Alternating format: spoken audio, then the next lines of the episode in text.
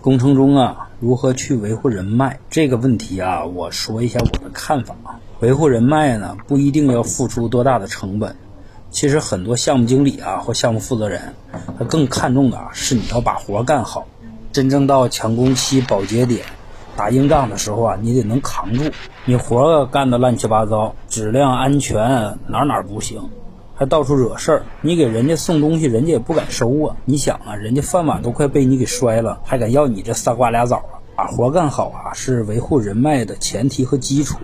你要通过现象啊看本质。你干工程是为了赚钱，人家啊更想要的是前途。他的前途就是什么呀？你把活漂漂亮亮的完美履约，得到公司业主的认可，就这么简单。做一个工程啊，交一方朋友，赢得口碑，这样你才能有长远的发展。